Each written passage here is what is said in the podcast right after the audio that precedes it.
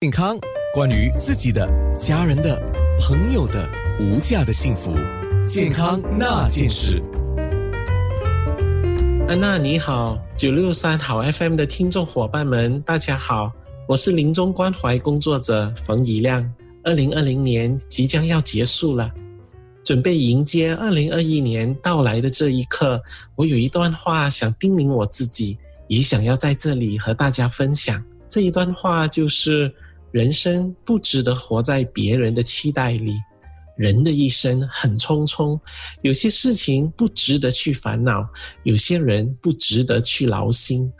我的前半段人生花了不少时间及心力活在别人的期待里，在我的下半段人生，我想花更多的时间及更多的心力活在我自己的期待里。